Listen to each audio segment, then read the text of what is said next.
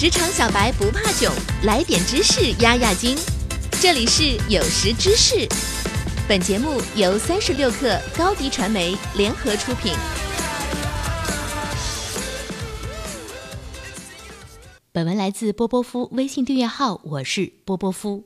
众所周知，豆瓣红人七七完成了惊人一跃，成为第一个在豆瓣时间开设付费专栏的素人。七七。海麦天王、MC 天佑、电商达人 Honey CC 这些邻家出身的素人网红的成功是可以复制的吗？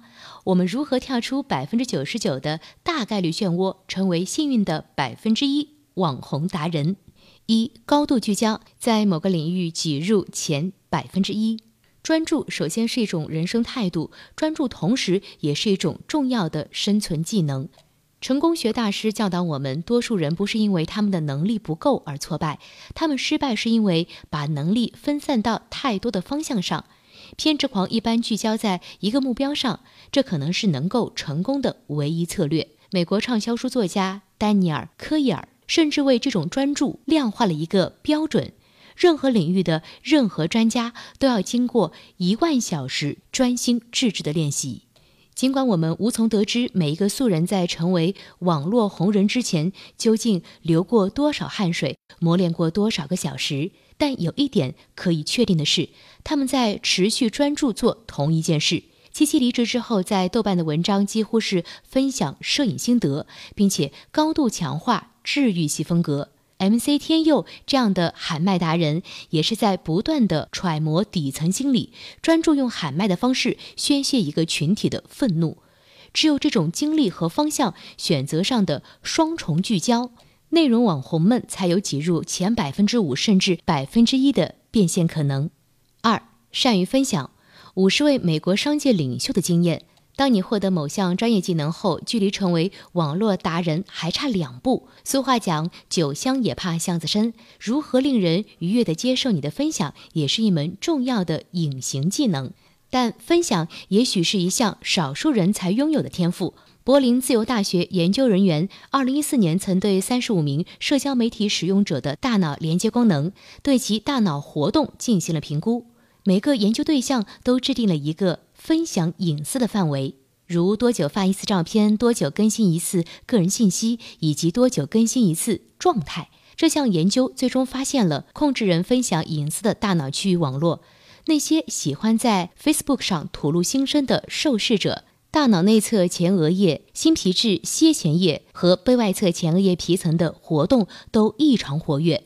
新皮质楔前叶和后侧前额叶皮质的连接性也更强。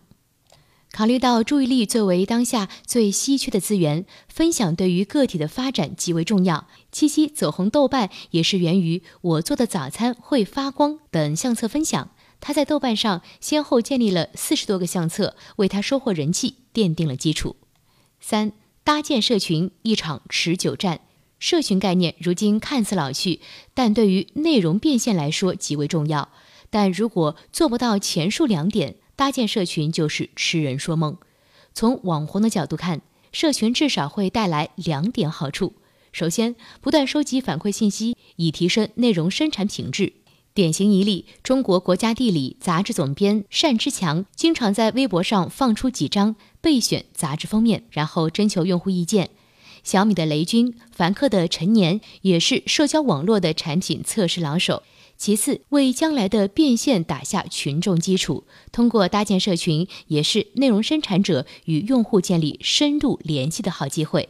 七夕举办线下影展，并非展示自己的摄影作品，而是向豆瓣粉丝征集图片，在营造用户参与感的同时，同时也强化了自己在治愈系摄影这个细分领域的市场卡位。